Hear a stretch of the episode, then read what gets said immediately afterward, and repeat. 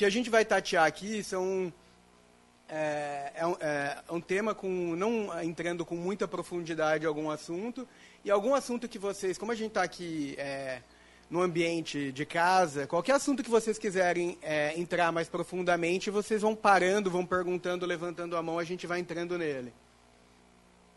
Então, o que, que a gente vai falar? A gente vai falar um pouco é, de informação, de como melhorar a efetividade das políticas públicas utilizando informação, utilizando é, Big Data e um pouco de inteligência artificial.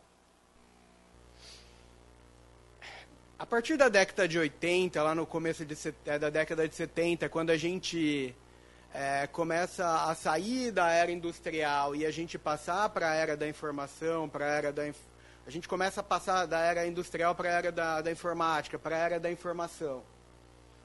E querendo ou não, isso não reflete só o nosso dia a dia normal, mas também deveria refletir, reflete também é, na cidade, é, como a gente gera uma cidade, como a gente gera estados e como a sociedade toda, toda vive. Querendo ou não, tudo que a gente faz hoje gera um log. Então gera um log de informação. Desde que você entra num site, desde que você vai a um banco, desde que você passa em alguma portaria que tem algum tipo de filmagem, cada coisa que você faz hoje, ela gera um log de informação e essa informação, querendo ou não, ela pode ser trabalhada. Então, essa é a sociedade que a gente vive hoje. E, querendo ou não, hoje informação é poder. Quem detém a informação acaba detendo o poder.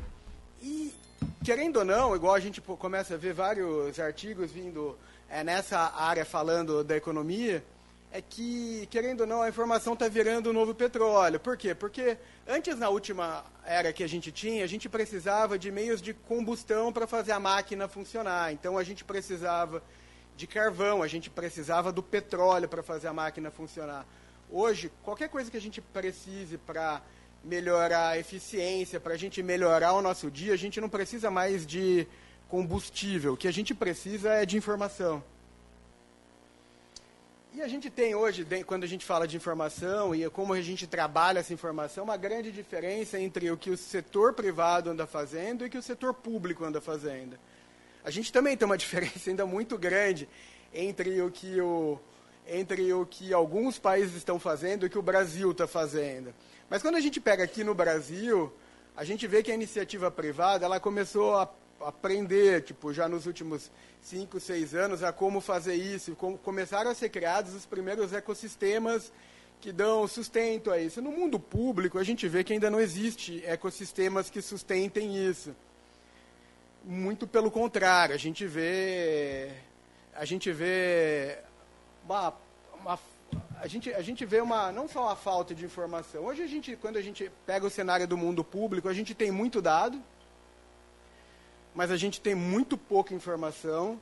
As fontes, elas não batem. Então, você pega três fontes diferentes e, pô, faço o desafio aqui para vocês fazerem em qualquer cidade ou qualquer governo. Você pega a fonte do Ministério da Fazenda, você pega a fonte do Tribunal de Contas de algum estado e a fonte do portal de transparência de qualquer município. Vê se alguma dessas três fontes batem. Eu não estou nem falando bater na linha contábil, bater em cada uma das linhas. Eu estou falando em bater na linha maior valor total de despesa, valor total de arrecadação, que é muito mais grave. Então a gente tem vários órgãos hoje, sendo ele cada um dos municípios, ou como esses municípios ou governos informam elas e as informações não batem. É, e quando a gente está falando, e a gente está falando aqui no ambiente, da, é, aqui no ambiente universitário, aqui na faculdade, e a gente está falando aqui para um grupo que se interessa em fazer pesquisa pública, ou que se interessa pelo menos um, para um tema, como que você faz é, pesquisa pública é, para realmente melhorar a efetividade, quando você não consegue ter medição concreta do que você está fazendo? Então, quando você começa a pegar a maioria do boa parte e vocês aqui estão estudando isso, boa parte dos artigos, você vê que a maioria quando a gente fala de política pública falta base de dados. Então, toda vez em que a gente não tem métricas bem claras, em que a gente não tem informação, a gente começa a partir é, a gente começa a sair para um lado que é muito mais você do achismo para o que você realmente tem certeza do que você está falando, se aquilo lá funciona, se aquilo lá não funciona. Isso parte que a gente começa a fazer não só trabalho, não só é, pesquisa é, acadêmica, mas como política pública na base da tentativa e erro. É, esse é o jeito que a gente faz hoje política pública, na base da tentativa e erro. Por quê? Porque não tem outro jeito. Não é porque, tipo, ah, o gestor é ruim da prefeitura, o gestor é ruim do governo. Tipo, é um contexto em que tipo, tudo que faz é na tentativa e erro. É, é, é, é quem defende, quem está no poder defende a sua ideologia, é o que faz. Tem muito pouco pragmatismo e muita ideologia, muito achismo do que se faz para se construir uma sociedade melhor e mais eficiente. E tem duas, querendo ou não, tem duas formas sempre, aqui não é só em governo, mas também fora do governo, de você não dar informação. A primeira forma é simplesmente é, não dar a informação e você ser bloqueado de ter acesso a qualquer informação do, que você tem. A segunda forma é o que a gente vive hoje muito no mundo público. A gente vive uma mistura dos dois. Mas a, a segunda forma é a que mais prevalece. É quando você dá muito dado de forma desestruturada. Então, a mesma coisa que a gente falar aqui, ah, alguém pega a Bíblia, agora você fala para mim é, Agora você acha a palavra tisésamo dentro da Bíblia. Pô, você vai ficar dias e dias, porque você tem que ler a Bíblia inteira para conseguir achar a palavra, porque você está dentro de um livro. Então, como que você, você não consegue consolidar esses dados e fazer esse, esse dado virar uma informação? Ou quantas vezes ela aparece dentro de um livro que você pega para ler? É isso que a gente vive hoje, basicamente, quando a gente fala de informação pública aqui no Brasil. Você não tem os dados em nenhum lugar de forma organizada de forma minimamente organizada. E, e, por que, que a gente tem? Então a gente tem uma necessidade da gente transformar dado em informação tratada, informação que ela seja útil para a gente fazer política pública e para a gente fazer pesquisa pública. Então, quando a gente fala daí a gente vê na necessidade da gente ter um big data público, mas um big data público que não é de empresa que tem que fazer, tipo, que, o, é, minimamente teria que ser um ecossistema aí que o governo fizesse para que fosse estudada formas para se melhorar a efetividade das políticas públicas. Precisaria ter vontade política para que é, que a vontade política de se fazer políticas públicas melhores é, fosse melhor do que a vontade do que a, a a restrição política de você ficar completamente exposto quando você está governando. Então, quando a gente fala de Big Data, a gente está falando basicamente que ele é sustentado por três pilares. O primeiro pilar é volume. Quando a gente fala aqui em governo, a gente fala tipo, de dados do cidadão, dos consumos que a gente tem em cada posto de saúde, em cada escola, da renda das pessoas, das despesas, dos indicadores sociais que são medidos, da arrecadação, da quantidade, da é, de localização. Hoje a gente tem muito dado. Esse dado já é capturado por, em, vários lugares, tipo, em vários lugares da esfera pública. Ele só não vira informação hoje. E é quando a gente fala, ah, pô, mas a gente já tem dados, a gente tem vários indicadores que pode falar, tipo, igual a gente mede, às vezes, educação pelo IDEB.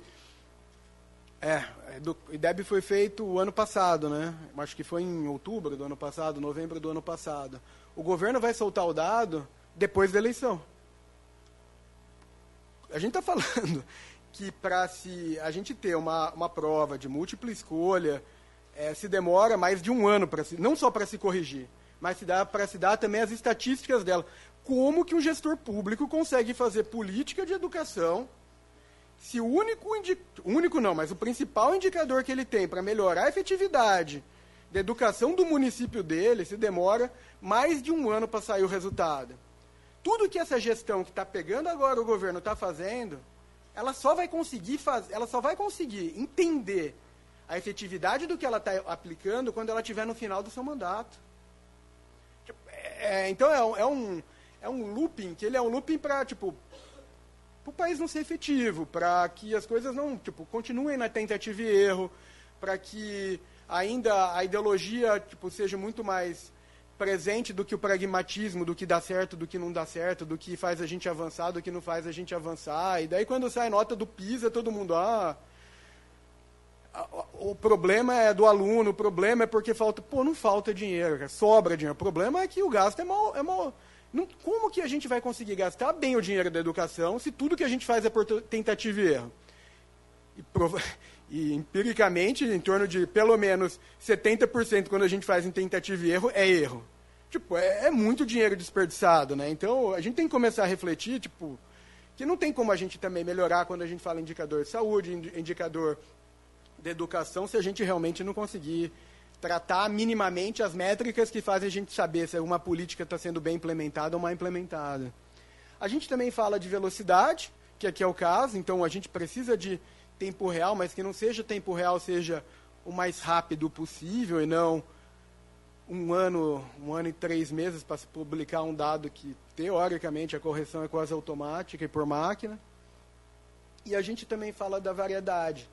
Então, quando a gente fala de um Big Data, ele não fala só de dado estruturado, ele também fala de dados desestruturados, é, semi-estruturados e de várias fontes. Quando a gente está falando de dados desestruturados, a gente está falando aqui de dados como ah, tudo que é publicado, então você tem tudo que é documento que ainda hoje vira papel, quando ele vira um PDF, você consegue estruturar ele. Se você quer pegar um documento que é uma voz, você consegue estruturar ele, ele virá uma informação e essa informação ver um dado e esse dado é sendo trabalhado dentro do Big Data. Então, é, para a gente ter um Big Data público, a gente também precisaria, como sociedade, trabalhar nesses três pilares e melhorar esses três pilares é, para que a gente realmente consiga tipo, ter dados estruturados, não só para fazer é, é, pesquisa, mas também política pública.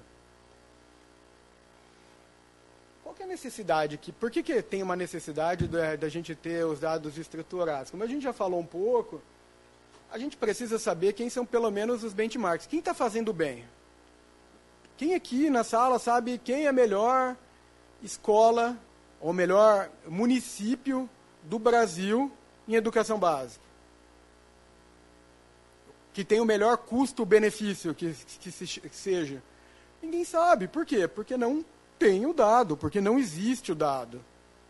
Primeiro porque, quando a gente está falando de educação dado, é informação de despesa município. Cada tribunal de contas tem um entendimento diferente como, quando, como se faz os apontamentos contábeis desse dado. Cada estado informa, é, é, publica a informação do seu jeito, que é com, quase completamente diferente de um estado e outro. E daí como que você sabe onde está sendo mais efetivo, para qual prefeito você tem que seguir, porque ele está fazendo um bom mandato, e é, pelo menos naquela área de aplicação, qual prefeito está fazendo um desastre completo? Pô, a gente não tem, então a gente fica no achismo também. Então a gente não faz só tentativa e erro quando a gente está quando a gente vai fazer política pública. A gente também faz tentativa e erro quando a gente, como cidadão, vai votar.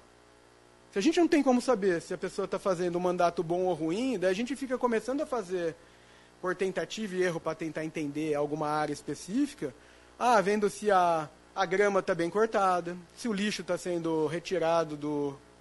Porque a única coisa que a gente consegue ver, que é visual. Então a gente olha e fala, puta, tá, a cidade está bem cuidada. A faixa de pedestre está bem pintada.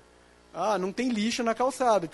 Então, é, a gente precisa ter um pouco, conhecer quem são as referências, é, quem está pior, começar a beber dessas referências, o que, que essas pessoas estão fazendo de referência e a gente replicar. A gente também precisa criar indicadores para medir a, a efetividade. Então, não adianta a gente ter uma escola em São Caetano do Sul, que tem uma nota 7.2 em educação básica, e ela gasta R$ 19.500 por aluno por ano. Dava para ele privatizar a educação dele e ele, tipo, quase dava para ele ter escola, dava para ele ter dentro de São Caetano do, dava para ele ter dentro de São Caetano do Sul escola bilíngue para todos os alunos da rede pública. Então, tipo, a gente não pode falar que uma, com uma cidade, a gente precisa medir a efetividade, não só medir o indicador, que é o indicador puro de qual que é a nota. A gente também precisa é, dar visibilidade para as irregularidades. Não as irregularidades quando as pessoas tentam fazer, porque elas tentam na tentativa e erro e acaba tipo, tendo que, às vezes, pular alguma burocracia para conseguir realmente resolver o problema daquela cidade, daquele estado, daquele governo Mas as informações, a gente precisa de um Big Data para que todo mundo consiga, consiga fiscalizar. Para que todo mundo, a sociedade, consiga saber quando está extrapolando o limite. De novo, alguém aqui sabe qual que é qual que é a média que se compra hoje entre dispensa de entre dispensa de licitação e elegibilidade aqui dentro do estado de São Paulo, aqui dentro da cidade de Ribeirão Preto? É, não, então por quê? Porque ninguém precisa saber. Daí a gente fica falando, discutindo muito ah, a melhor forma de fazer leilão, a melhor forma das, das compras públicas em artigos. E a, gente come, e a gente consegue constatar que tem cidades grandes até que ainda estão com 82% de dispensa de licitação. E daí você fica, por que, que eu estou discutindo? A gente fica discutindo, e daí fala de pregão, e todo mundo pregando, falando de pregão eletrônico, que isso é uma burocracia grande, daí você pega com a média de todos os municípios muito grande de dispensa de licitação. E não, não cola. A maioria dos discursos acabam não colando quando você realmente tem acesso à informação, quando quando todo mundo conversa baseado em tipo, baseado com a mesma informação, com a informação consistente. Ah, também para se identificar, né, oportunidades de redução de desperdício do gasto. Toda vez que a gente faz por tentativa e erro, a gente está desperdiçando dinheiro público. Então, a gente precisa parar de desperdiçar dinheiro público, porque o dinheiro público é farto. É, e a gente também tem que identificar desvios de arrecadação, né? A gente fala muito que o, o governante, quando ele entra, ele começa, tipo, acaba roubando tal, e a gente acaba vendo uma quantidade também muito grande de empresários é, não fazendo suas declarações corretas, não emitindo nota fiscal, fazendo...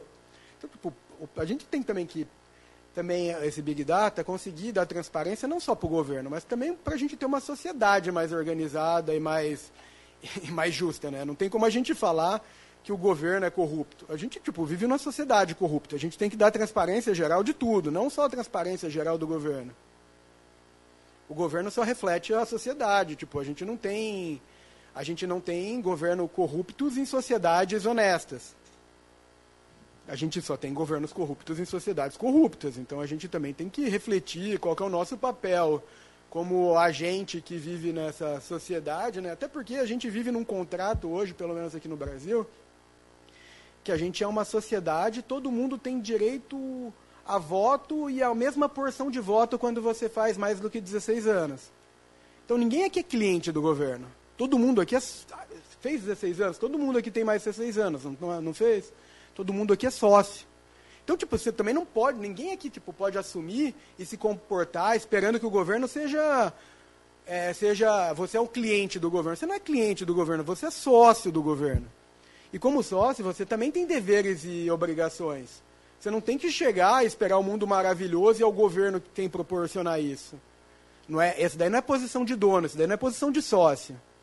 Isso é posição de uma sociedade que não é o nosso contrato atual de sociedade que a gente tem. Isso daí seria um, um contrato que a gente tivesse em que a gente vivesse num regime ditatorial, em que a pessoa do executivo pode legislar do jeito que ela quiser e a sociedade não participa disso, podendo só decidir quem sai ou quem entra nessa posição preponderante. Esse não é o contrato da sociedade que a gente tem hoje.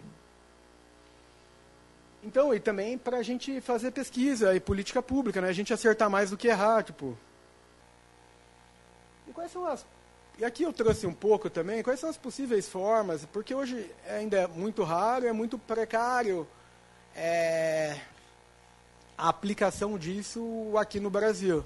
E quais são algumas, eu trouxe aqui um pouco de possíveis formas, não só de aplicação no governo, mas também de estudos, de alguns temas quando a gente fala de aplicação de um pouco de dados, de big data, de manipulação, ele vai fazer de novo ele vai pedir um monte de exame que você não precisa, ele vai te dar um monte de, de remédio que não funciona para você, e a gente, como sociedade, vai estar tá pagando por isso.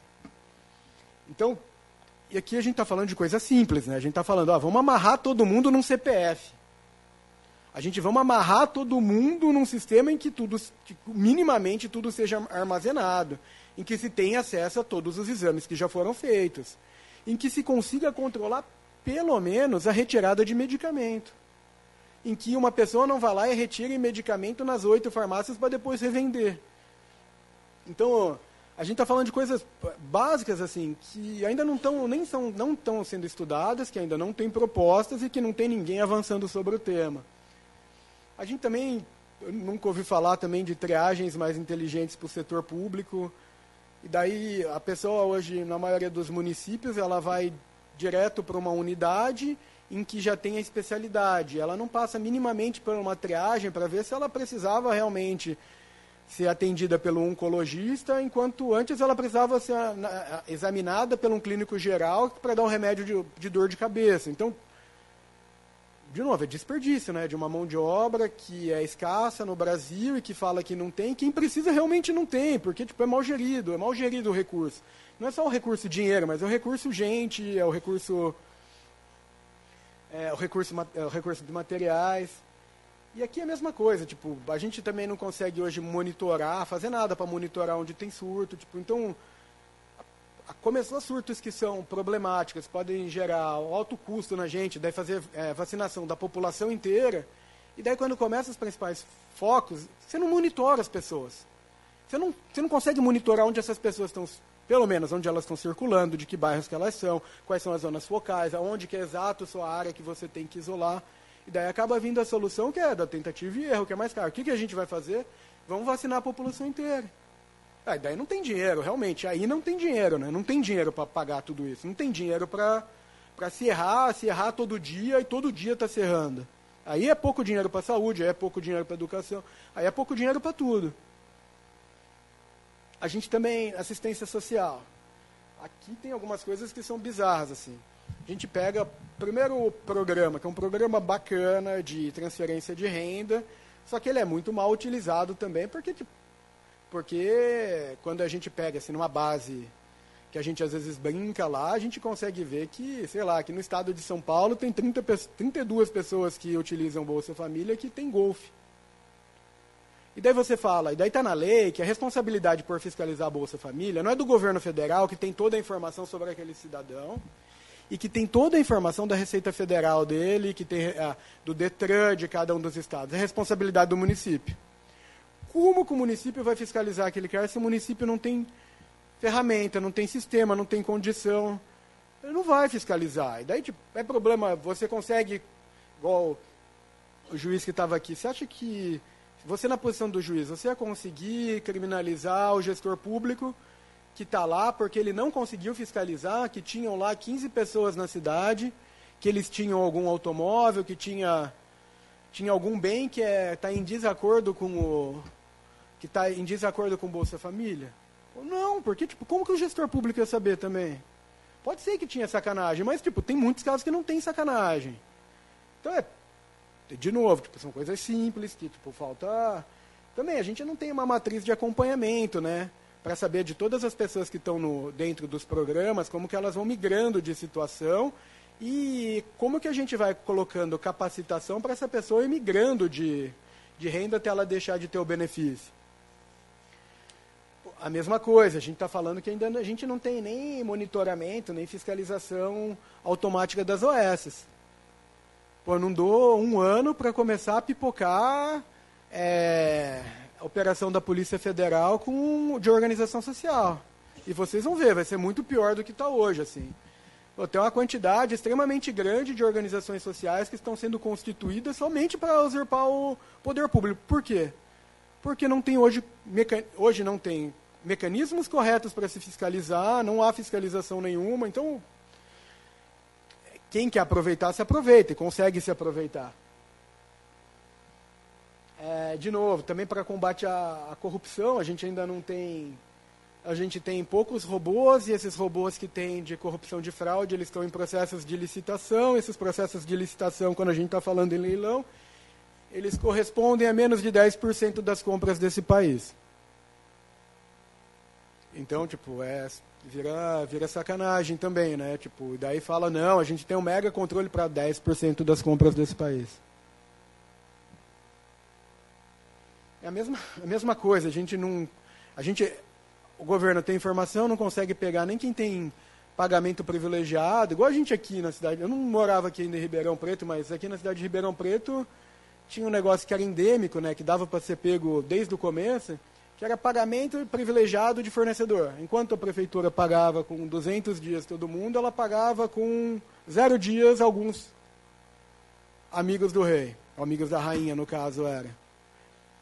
E tipo, como que ninguém pegou isso? Pô, é sacanagem o Tribunal de Contas vir aqui falar que não conseguia pegar. Isso é sacanagem, porque ele tem toda a informação. Tipo, não pegou porque ou não quis pegar, ou porque não teve vontade política para o órgão que é responsável por fazer a fiscalização realmente fiscalizar. Mas não tem como falar, puta, é surpresa para todo mundo, precisa Ministério Público pegar. Daí é sacanagem, né? Daí a gente não precisa gastar, a gente como sociedade, o que a gente gasta com todos os órgãos de fiscalização e de controles de, é, de contas que a gente tem hoje. É... A mesma coisa, outras, quando a gente olha outras formas também de. É, também para estudar aqui, ou se não de aplicação, a gente vê para aumento de arrecadação do governo. Para a gente conseguir pegar quem não, tá, quem não paga. Né? E, e o pior é que quando a gente pega a base de devedores de qualquer prefeitura, de governo, a gente vai ver que não é quem é mais pobre que não paga. Né? Também, de novo, são os amigos do rei que não pagam, eles não são cobrados tem cidades que são cidades pequenas em que o IPTU não é nem cobrado. E daí essas cidades, quando você vai ver, em torno de 88% a 90% do que elas precisam para manter aquela cidade vem de transferência dos governos federais e estaduais. E daí, no acordo que a gente tem de sociedade, é certo a gente pagar por manter uma sociedade, uma cidade que ela quer privilegiar seus, alguns dos seus moradores e ela não tem condição de se bancar? Eu não sei. Eu não, eu não sei. Eu, na minha visão limitada, é, tipo, é muito ruim pra gente isso, né? Pra gente. A gente. A gente que paga imposto, querer pagar imposto para bancar privilégio de alguém e esse alguém que não precisava ter privilégio. É, a gente também, também tem formas tanto de estudo como de aplicação em segurança, né? Então, aqui, quando a gente fala não é difícil monitorar as entradas e saídas das cidades, não é difícil você ter alguns pontos de imagem que rápido você verifica não só carro roubado, mas pessoas que são procuradas. E daí, de novo, a gente hoje ainda está discutindo lá no Congresso como a gente vai ter uma base única de procurados pela polícia. Então, de novo, só que daí, tipo, daí gasta dinheiro também, né? Porque daí a polícia do estado fica fazendo aquele mega esforço para achar alguém, da pessoa não está mais no estado, mas ela passeia livremente por outro estado. De novo, é, é, tentativa e erro, a gente de novo desperdiçando dinheiro público por falta mínima de ter informação aplicada. E também a outra, a gente não tem matriz de seguranças mínimas, né? Não é em todo local que você precisa de polícia e a matriz que fala onde você precisa ter polícia e quais são os horários que você precisa ter aquela polícia pre é, presente em cada uma das localidades. Não é toda a localidade que você precisa de câmera, mas a matriz em que fala que quais são os locais que realmente acontecem, não são e os, e os crimes, os incidentes, eles não são espalhados numa sociedade em nenhum, em nenhum local. Eles têm pontos específicos para acontecer. Então, é de novo, vale a pena a gente tipo a gente, por tentativa e erro, tentar a segurança pública, ou a gente colocar a segurança e a gente, é, quando precisar, é, ser mais duro e ter um monitoramento maior, só ser específico no lugar que precisa, não é todo local que precisa. De novo, quando a gente vem para compras, a mesma coisa, a gente vê que hoje ainda não se olha a reputação dos fornecedores e daí a gente tem aqueles processos que eles demoram três anos para sair Daí quando eles saem, a fornece... daí a prefeitura descobre né, que o fornecedor não poderia participar daquele processo. Daí você gastou quatro meses, e daí a escola ia começar o ano letivo, e daí você não tem uniforme para a escola, você não tem material escolar para ela, e, e realmente pô, ninguém sabia né, do que estava acontecendo, porque não é todo ano que em fevereiro todas as crianças voltam para a escola. Então são eventos que são típicos, calendarizados, e a gente todo ano vê escolas, vê estados com surpresas de eventos que sempre acontecem na mesma data. Então, quando a gente pega aqui, a gente tem aplicações não só de estudo nessa área, em, em administração pública, mas também de aplicação para vocês que querem empreender nisso. Tanto tipo, em educação, que a gente já falou aqui um pouco, em zeladoria de município, é, como em comunicação, como, como em obras, como em controle e redução de gastos, saneamento, controle de patrimônio, melhoria de alocação dos, dos recursos tal. Daí aqui a gente, eu vou trazer só um pouco, eu vou trazer só dois slides, daí a gente já começa a conversar um pouco junto, abrir para pergunta. Algumas tecnologias aplicadas que a gente lá, quando a gente está falando lá na Duncan, que até todo o início da pesquisa de como se começou o tratamento dos dados, o desenvolvimento foi até aqui dentro dessa faculdade, dentro dessa daqui da FE. Daí quando a gente, é, o que a gente está fazendo lá, usando não só Big Data, mas também colocando um pouco de inteligência de máquina para fazer. Opa. vou trazer aqui seis dos nossos, seis, vou trazer seis dos nossos 11 robôs e a gente também tem um monte de sistema para governo tal, porque juntam alguns dados, tá? Então, para, a gente tem um robô lá que chama Albert. O que, que esse robô faz? Ele identifica dados que não são estruturados, igual textos, e-mails, documentos, e transforma eles em redes de associações. Então, ele identifica num grande volume de documentos se um elemento procurado aparece e quantas vezes ele aparece. Qual é a aplicação disso? Imagina que você está numa empresa, ou você está num processo de investigação do Ministério Público Federal. Daí você vai lá e pega todos os arquivos digitais. O Ministério Público Federal ainda não conseguiu varrer toda a base da Odebrecht. E daí você pega, você pega, você pluga ele no nosso sistema, ele já te dá em formato de rede quantas vezes apareceu cada um dos atributos que você colocou lá, que você colocou lá. Então você coloca lá, sei lá, mensalinho, você coloca lá petrolinho, e daí quantas vezes vai aparecendo aquilo, quem foram os e-mails de quem para quem, quais foram todas as combinações, então ele consegue agrupar em um apanhado de informações, seja elas estruturadas, planilhas, ou seja elas semi-estruturadas, e-mails ou desestruturadas, documentos anexos de qualquer forma, ligações, WhatsApp, e fazer isso ficar numa base única, falar onde está por atributo, para quando você quiser ver só aqueles atributos e conseguir achar a palavra Barnabeu lá na Bíblia, você saber onde está aquele, em qual linha, de qual página está aquilo e quantas vezes aparece e de quem para quem está falando. Também tem um outro robô, eu vou tentar aqui ser um pouco mais rápido, que é o Taylor. E mais para vocês terem ideias de o, o que ainda dá para fazer, o que a gente precisa que as pessoas que estão estudando esse tema eh, façam, e a gente precisa construir um ecossistema de de soluções de governo, que a gente que ainda é muito precário aqui no Brasil. Então, o que, que o Taylor faz? O Taylor ele aponta de forma empírica os processos de compra que ele tem maior risco de inconsistência e que devem ser fiscalizados. Então, o Ministério Público, quando ele vai, ou o Ministério Público não, Tribunal de Contas, quando ele vem fiscalizar aqui a cidade, ou se não aqui na cidade, que é mais fácil, a cidade, quando ela quer se fiscalizar, ou ela quer que o fiscal dela fiscalize alguma empresa, em vez dela chegar em algum lugar e fazer de maneira aleatória, amostral, do jeito que é feito hoje, ela já vai sabendo aonde está o. aonde fica o alfinete dentro do. Como que é a expressão? Hã? Do palheiro. Então já consegue achar a agulha dentro do palheiro. Então já mostra quais são os processos que ele tem que olhar. E não pegar de forma aleatória e do jeito que ele quer os processos. Então já vem a priorização de todos os processos que ele tem que pegar para ver. Mesma coisa, um fiscal hoje, quando a prefeitura está com problema de arrecadação, como que a prefeitura controla o fiscal? Não controla. Tipo, se ele não quiser trabalhar, não trabalha. Então, tipo, mesma coisa, dá para ter uma lista para a prefeitura falar, ó, é, essas daqui são as empresas que você vai fiscalizar hoje, porque aqui tem um. O risco é, é muito grande, aqui é uma probabilidade muito alta de ter alguma, algum problema. A gente também tem lá o Galileu, que ele é um robô de identificação de dispersão dos prazos de pagamento dos fornecedores, seja para a empresa, seja para o governo, que consegue identificar pagamentos privilegiados. Então, conseguindo falar sem acessar base dos municípios, já conseguindo acessar e falar, ó, oh, aqui tem um pagamento que tem uma cara de ser privilegiado, que ele foi muito antes dos demais, de acordo com, com a 866. Com a lei 866 de, e aqui rápido só, a gente tem o ADA, que ele é, com, confere os valores das notas fiscais emitidas por um fornecedor, se eles estão de acordo ou não com o contrato.